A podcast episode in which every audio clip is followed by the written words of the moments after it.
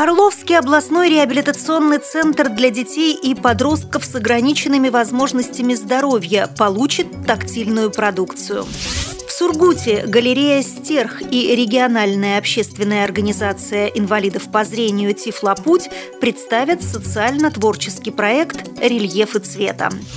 В Казани 5 ноября стартовали очередные учебно-реабилитационные курсы для незрячих.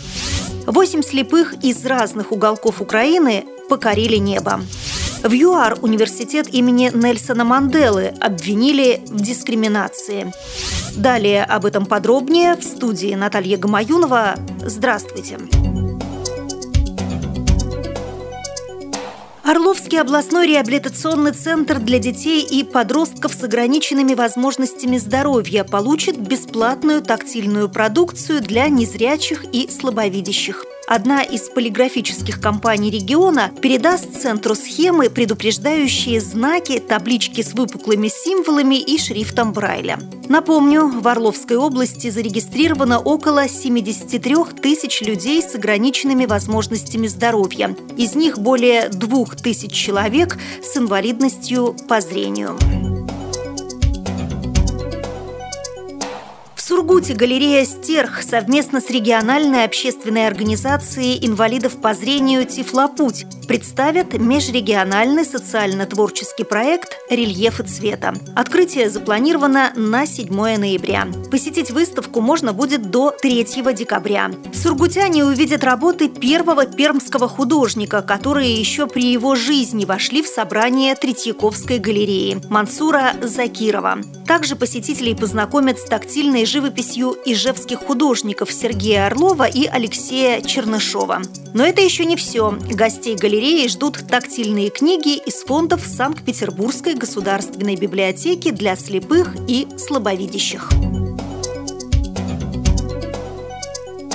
Казани 5 ноября в мечети Ярдем стартовали очередные учебно-реабилитационные курсы для незрячих. Их слушателями стали более 60 инвалидов по зрению. Отмечу, что занятия проводятся по брайлевским изданиям священного писания с применением аудио и видеокниг на исламскую тематику.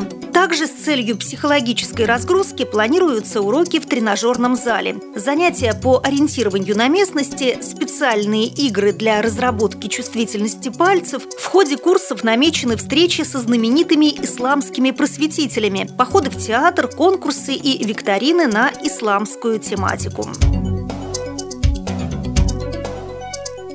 К международным новостям. Восемь незрячих из разных уголков Украины покорили небо. Крыму возле Коктебеля они самостоятельно, без инструктора, прыгнули с парашютами в море. Команду записали в Книгу рекордов страны. Документы также направили в Нью-Йорк в редакцию Книги рекордов Гиннесса.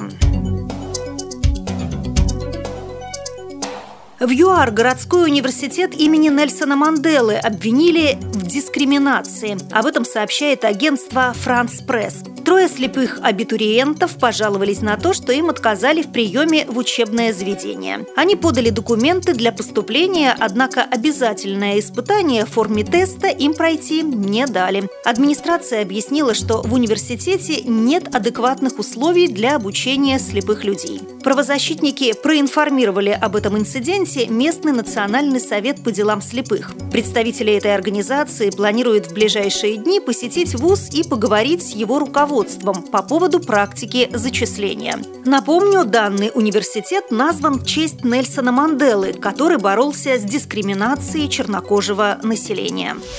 При подготовке выпуска использованы материалы информационных агентств и интернет-сайтов. Мы будем рады рассказать о новостях жизни незрячих и слабовидящих людей в вашем регионе. Пишите нам по адресу новости собака ру. Всего доброго и до встречи!